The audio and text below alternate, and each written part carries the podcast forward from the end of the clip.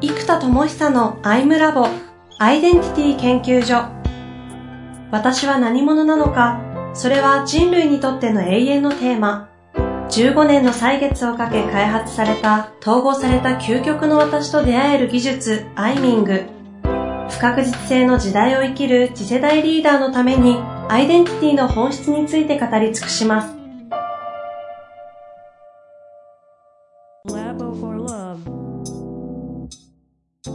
こんにちは、遠藤和樹です。生田智久のアイムラボアイデンティティ研究所。生田さん、本日もよろしくお願いいたします。はい、お願いします。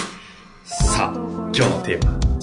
何にいたしましょうか？そうですね、もう、最近もっか、発明家として発明に集中しまくりな日々を送っているので、あのー、まあ、そのあたりをちょっとお話しできればなと思います。なるほど。昔からでもそのイメージ、しばらくずっとあり、ここ最近ありますけど。そうなんですが、もう特に、えっと、もう12月ぐらいから、まあ、とも今月なんか完全にそうですけど、えっともう、なんだ、月間25日ぐらい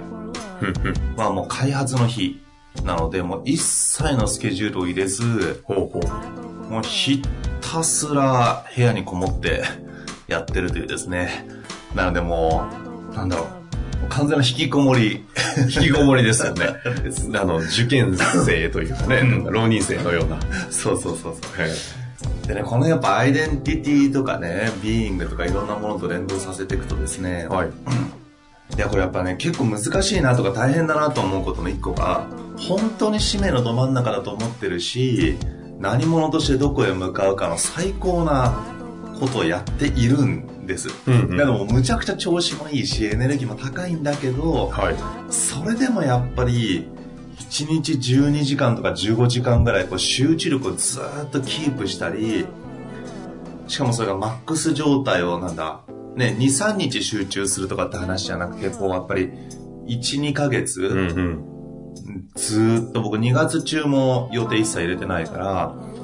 開発のためだけもうそうです。なもう、開発をやるために、まあ、基本僕あんまりスケジュールも入れるつもりがないので若干。うんうん、なのでまあ、下手すると、渡米ぐらいまでずっと、あと本書いたりとかね、特に日本に仕組みを残していく必要があるので、はいはい、まあ、アプリとか本とか、そういうこう、開発ものがずっとあるので、あのーやっぱりね、そんだけこもってね、ひたすら集中してると、なんだろう。やっぱ集中力が途切れてきたりとか。はい。いや、そりゃそうですよね。そうなんです。生田さん一応人ですからね。いや、だけどほら、だってさ、ど真ん中じゃないですか。はい。自分の信ずることやってるし、むちゃくちゃ楽しいんですよ。うんうん、楽しいし、で、まあ、あの、組んでる人たちもさ、天才プログラマーとか、はいはい、あの、デザイナーの人たちもすごく力がある人たち。だから、そういうところはすごい楽しいし、えー、ただ僕しかできないちょっとアルゴリズムの場所とか、その開発部分とか執筆があるから、まあ、自分しかできないから、ね、やるんだけど、ここはね、やっぱすごい、ほら、まずど真ん中に生きるっていう課題があって、うんうん、で、このど真ん中を歩んでるのに、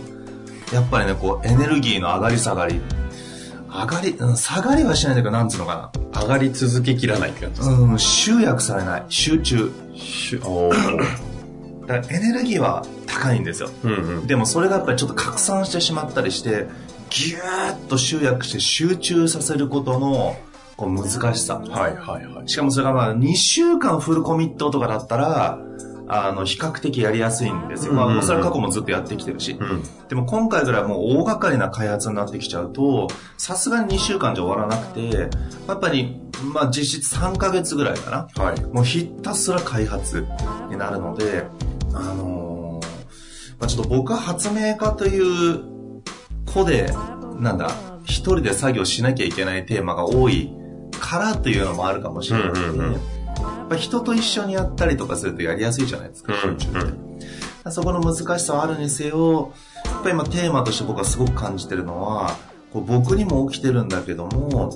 ど真ん中に生きているし、ど真ん中とことでやってるし、したいことだし、社会に対してもインパクトをもたらせると思っているし、うん、なんだ、しない理由はどこにもないんですよ。うんうん。やりたくない理由もないですしね。うん、しかも経済的なインパクトってもおそらく一番大きいし。うんうん、という状況にあってすら、やっぱ集中力とか、瞬間的なエネルギーを高い状態にずっとキープすることの難しさっていうのは、これはやっぱり本当にテーマだなってのを改めて自分でも今実感中です。うん。あの、ちょっと次元の違う世界における集中の必要性の話ですよね、きっと。ちょっと、ちょっと勉強、なんていうんですか？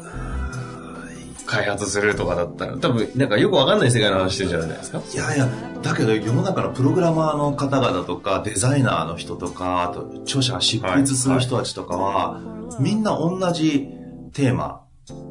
すごい苦労してると思います。あのー、でも多分そこだけだと思います。常に集中力さえ高ければ書けるんだし、作れるんだけど、で、えっ、とね、まだおそらくデザインは比較的没頭しやすいかなと思いますね。うんうん、あの、絵を描くとフロー状態に入りやすいじゃないですか。だからやっぱり視覚的なものは没頭しやすいし、作りやすいんだけど、やっぱそうだな、文章かな。うん、文とか、あとアルゴリズム、体系化、うんうん、物事を体系化するところとか、考えるところ、まあ、数学的なところかもしれないけど、まあ、考えの方までいけど、文章かな。文にする。うん。文章に起こす時の難しさが半端じゃないですね。そこなんだ。いや僕はまず。ああのプログラムもそうだと思います。あの文章もブログとかメールみたいに、こうそれなりに書くのはできるんですよ。ただ整合性を取ったり、文に論論理性がちゃんと通ってるとか、だから論文とかね、あれにちょっと近いやっぱ本を書くとか体系立てなきゃいけないじゃないですか、なんでやっぱそこの体系立てることと部分の文自体をよくしていくことと全体としての構成と行ったり来たりするんですよね、うんうん、なんでここが決めきらない感じとかかな。そっか全体と部分をつなぐ中流が大変かもしれない、ああその時に切れちゃうんですかね。集中力と切れるというか全体構成は部分を書いてみないと決まらないみたいなところが出てきちゃって、でも部分を書き始めると全体の中の位置づけがちょっとまだ不明瞭だから、書いてみるけど、スクラップビルドのスクラップされちゃう傾向もあって、うん、でもそれを非効率だと思って全体からやろうとすると決まらないみたいな。なるほど。そっか、だからちょっと出来事を今俯瞰して捉えていくと、いわゆる構成とか会社で言えば戦略みたいな上流工程と、実際作ってみなきゃわからないとかやってみなきゃわからないという、本当に現場レベルの実践、うんうん、作るというの作業レベルとの、えー、っと、やっぱ整合性を取っていくことがいかに難しいか。ほうほうほう。というテーマかな。つまり戦略とかポジショニング的ここは熱いとか、はい、これはこうだなと思うんだけどでも、うん、現場でやっぱり売れるものってまた現場のニーズに即したものだったりもするので、うんうんうん、こう売れるものと戦略的に良さそうなものはもちろんね一致すればいいんだけど結局その構成とか戦略とかポジションとか上流工程にこだわってこだわっていくとなかなか成果にならない。なるほど、なるほど。うんだけどそこにフォーカスしてブレイクさせない限り、大きなブレイクは起きませんよね。そうですね。うん。そうだな。それがやっぱ起きてますね。今文とか本を書いてる時もそうなんですけど、全体の構成とかコンセプトがもう命じゃないですか。で、部分になってくると、やっぱ本って、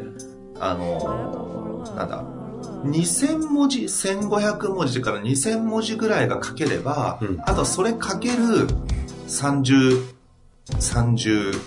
章タイトル、章で、それが5個の章に分かれてて、はいはい、で、全体構成があってっていう、だから全体が5個に分かれてて、その中が、まあ、例えば10個ずつに分かれてて、その10個ずつの1個が、まあ、2000文字、1500ぐらいなので、その部分としてはその1500から2000文字ぐらいが書ければ、あの、まあ、レゴでいう1ブロックですよね。うんうんうん、このブロックがこう作っていけるから、完成形はもちろんできるんですけど、うんうんうん、ここのですね、まあ、コンセプトとか構成のところが、なんだろうな、時間かければ答えが出るって話でもないっていう難しさがあって、うん、なんかそこの上流と下流の実際、実作業として書くという場所を、ここをつなげる中流が鍵だってことですね。なんか見つけましたね。そう。で、結局そこがね、集中力にものすごく、あの、足を引っ張ってるというか、あの、多分実作業になって決まっちゃえば、ダーッと多分ね、できるんですよ。うんうん、やっぱ人間、何にヘビーになってるかというと、やっぱり意思決定ですね。これで完全に生き切るというフィックスさせるかどうか、うんうん、いやでもここってちょっと書いてみたらこの構成ずれるかもなと思うじゃないですか、うん、でそうするとずれるかもと思うとデザイナーに発注できないです、うんうん、あちょっとずれるかもしれないんで作っといてもらってもボツになるかもしれませんっていう前提だと向こうも本気になれないしこっちもじゃあこれでお願いしますって言い切れない、うん、っていうそか。だからやっぱり難しいのは、集中力の課題は、まあ、上流と下流をつなげる中流が決まりきらないことによって集中しきれない感じが出てきます。ほうほうほうで、じゃあそこは何が課題かというと結局意思決定。決めが難しい。ので結局今やりながら上流から降りてくる場所場所と下流から上がってくる場所で、うんうん、中流部分を行ったり来たりしながらだんだん線が太くなってきてるんですよ、うんうん、で大体この方向だなとか大体こうだなみたいなのがあのうん。行ったり来たりしながら決まってきてる。でここの時に意思決定がなんだブレる、うん。ブレるというか変わる前提で作る。ということが実は集中して走り切りたいんだけどあっち行ったりこっち行ったりしながら道を決めつつ走るから精神エネルギーがすごいかかる。うんうんうん、ということが、うん、もうちょっと俯瞰するといろんな会社や組織に起きてる。うんうん、つまりリーダ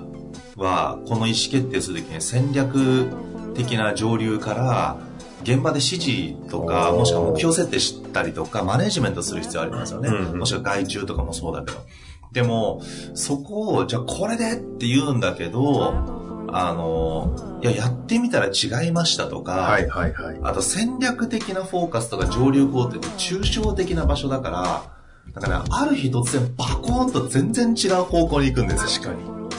で、そうなった瞬間、あれ今まで作ってた中流が甘かったところをなんとか頑張って下流の実際のところでカバーしてたのに、中流というか上流そのものがバコーンとシフトしてしまったことで、おっとっとみたいになっちゃうというのは、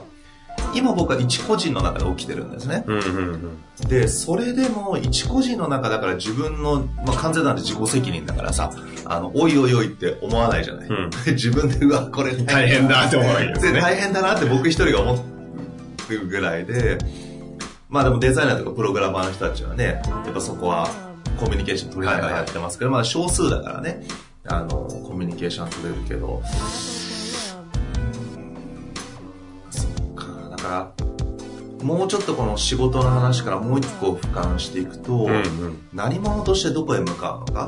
っていうアイデンティティに関してそこがまあいわゆる超上流じゃないですか自分の何者としてどこへ向かうんだっていうこの究極の哲学的なコンセプトがあった上で、うん、じゃあ具体的なアプリを作りますとか本を出しますとかまあ人が育つような発明品を作っていきますっていうこと自体はなんか変わらないというか、うんうん、あの、ソリューションは決まってますと。じゃあそのソリューションごとのコンセプトや商品のターゲットや、うん、マーケティングもな、決まればできるからな。ただその決めるときにマーケティング要素がすごく必要になるから、思考すべき要素がむちゃくちゃ多い。ということの、やっぱり決めきらないことによって、何者としてどこに向かうんだみたいな情熱が、なんだろうな、この中流の場所で、なんかね、川の流れがね、止まっちゃったり。滞留しちゃう感じそう。あと、拡散しちゃったりする？渦巻いたり。うん。で、ここを下流までつなげていくことが、非常に難しいんだなっていうことを、今もう、痛烈に感じてます。話しながら。うん。だって、よっぽどじゃないですか。僕はよっぽど決まってるわけですよ。確かにね。自分のど真ん中も決まれば。そう。アイデンティティもまさにそうだと思って生きてるし、うんかつそこに対して不安は比較的、比較的というか不安自体がないって言い切っちゃうとあれなんだけど、もう極度に少ないですよね。うんうんうん、例えば食能的に足りないとかだと磨かなきゃいけないけど、そこに関して今、今回のプロジェクトにおいては食能としておそらく十分レベルに保有していて、うん、えー、っと、あと発揮すればいいし、うんうん、じゃあ、あの、当たる当たらないの不安感も比較的低いんですよね。アプリで前回80万ユーザーいってるし、うん、本もね、8万ぐらい。累計で8万いってるから、そうすると、その、それに近いアプリと、あと今回冊子が出てくるからね、そのあたりを考えると、まあ、10分の1のアウトプットだとしても、その、そこそこにはなるので、そうすると過去の経験値から考えた時にできないかもみたいな不安感も非常に低い。うんうん、そうすると、なんか結果に対しても自信があるし、能力に対しても自信があるし、生き方とかアイデンティティレベル、存在レベルとしても自信がありますと。うん今、組んでるパートナーの人たちも非常に優秀なトップクラスの人たちとやってるから、そこに関しても、なんだ、まあ、もう十分レベルなクオリティをみんなが出せるから、チームに対しても信頼できるし、すごい優秀、もう優秀とか突き抜けてる人たちが多いから、あの、何も困らないです。うんだから、こんなに困ることがないどころか、全てが揃った状態において、いや、集中だってもちろんかなりしてるんですよ。はいはい。かなりしてるんですけど、やっぱり自分の最大値をずっとキープすることの難しさが凄まじく出てくるということが、いや、改めてすごい課題だということを、延々と話してしまった今日の回。解決策あまり出てない。そこ課題ですよね。という課題は明確になったわけです。明確になりました。あの中流工程の難しさ。ここはいや本当に個人の中のものもそうだし組織もそうだしあの、うん、ここで実はものすごくエネルギーがせき止められちゃったりぐるぐるしちゃったり、行き先失ったり拡散したりが、凄まじく起きるんだなって。だから一般的に会社のマネジメントだったらその中流レベルは目標に落とされるんですよね、おそらく。で、目標からノルマとか、まで落とされれば、じゃあ各部署はこのノルマを達成しましょうというところまで落としてこれるから、あのー、まあ、ある意味、ちょっと各部署ごとの自由度は下がるけど、ただそれをやればいいと決まる。うんうん、じゃあ自由度上げて、じゃあ各部署が中流まで考えていいよって始めた瞬間に、多分これが起きちゃうんですよ。決めきらないから動けない。中間管理職の厳しさはそこにあるんじゃないですか。いや、ほんとそう。で、中間管理職の人たちも現場の人たちと一緒にいるから、いやもう現場の人が動きやすいようにマネージメントしたいですよ。うん、ところが戦略的なポジションの重要性とも分かっているから、うんなんか闇雲に決めて走っても微妙だよねと思う。けど、じゃあその戦略的なポジショニングとかまで意思決定権あと戦略性があるかというと、やっぱり役員ほどはないみたいな。確かにね。で、役員は決めてくんないと落とせないんだけど、でもそこもさ主体性で言うと決めるところも役にサポートしたい、うんうん、けど戦略性とか考えてる時間は彼らほど取れるかというと現場とのコミュニケーションいっぱいあるからそこまで時間が取れてないので、うんうん、結局戦略部分は自分が決めることもできないし時間も取れてない。けどそこが決まらないから 部下の悩みと向き合うみたいな、はいはいね、ここれが、いや、僕の一個人の中で今起きてることが、組織でも、すごい起きていて、だもしかするとみんなど真ん中のことができてるんだけど、この真ん中が大変。大変で終わり。いやでもこれは多分、気づきとして結構でかいと思います。いや、確かにそうですね。つまり何者か探しの重要性はもちろんそうなんですけど、そこをドカーンと決めたとしても、やっぱこの中流部分、やっぱここが非常になんだ結果を出せるか出せないかの極めて大きな場所を握っている。から、そういう意味で言うと何者としてどこへ向かってかアイデンティティむちゃくちゃ大事なんだけど、この中流部分のいわゆる戦術と呼ばれる場所、何をどうしていくと結果を出せるのかという場所、うん、でやっぱりここを自己実現のフェーズで極めて高い状態まで磨いて、何者としてどこへ向かうかに入っていってで自分の実作業とか行動レベルまで落としていく、うん、だこの中流が抜けた状態で何者としてどこへ向かうかという大上段の場所ができたとしても結局ね実行レベルまで落とせないっていうのをすごい思いました僕の中の葛藤が今ブワー出てる。葛藤をね 言いまくる回ですね。そうです。ということであのお時間がそろそろ 自分でまとめてる。来てしまってですね、はい、うん、でもいやここの重要性をまあ、リスナーの方と共有ができるというのが今日一番大きいですかね。なるほど。っていうのはどうしてもこのアイムラボっていうのはアイデンティティとか、何者としてどこへ向かうかの重要性と、うんうん、そこに対してアプローチしていくというのが一番核ではあるんですが、だけど実はそのエンジンがあっても、うん、シャフトとかギアがちゃんと繋がってないとタイヤが回らない。まさにこの上流がエンジンの部分だとするならば、その、やっぱこのギアが噛み合うっていう場所。で、本当にタイヤが回ってグッと走るっていう、走ることはみんなできると思うので、ギアを噛み合わせていくことの設計とか、うん、だからやっぱシンプル化がすごい鍵なんだと思います。ギアが複雑になると難しいから、極力シンプルにしてまず走り出すこと。なるほど。っていうのがやっぱり非常に重要なんだなっていうのを改めて思いました。なるほどですね。中流の重要さ。こちなみに、えっ、ー、と、この課題が浮き彫りになり、まあ、葛藤が浮き彫りになりという言い方もいいかもしれませんが、はい、その上で、この、この件についてはどうしますか？これはどう取り扱っていくんですかね？えっ、と、こっからのアプローチは僕大きく4ついつもやるんですね。つまり、ルーツを探す原因を見つけていく。えー、つまり、何がそういうふうに葛藤を作ってますかって感じで、原因を見つけていくアプローチ。もしくは集中力が出ない状態を作ることで何をしていますかというメタアップのアプローチ、うん、あとはではどうしますかというブレイクダウンのアプローチ、うん、あとはじゃあ自分の今言ってる集中力とは何ですかという明確化のアプローチ、うん大きくこの4つのアプローチが非常に有効ですよね、問いでいくと。なるほど。うん、で、今、ではではではっていうブレイクダウンのアプローチをまずやっているので、えー、っと、そうだな。まずではのアプローチをこの後お話しして、他のアプローチも、ちょっとここでまあまだ久々のセルフアイミングみたいなものをやってみて、あの、アプローチするのもいいかなと思います、ね、なるほどですね。はい。じゃあ次回はそのあたりに触れていきましょうかね。はい。本日もありがとうございました。はい。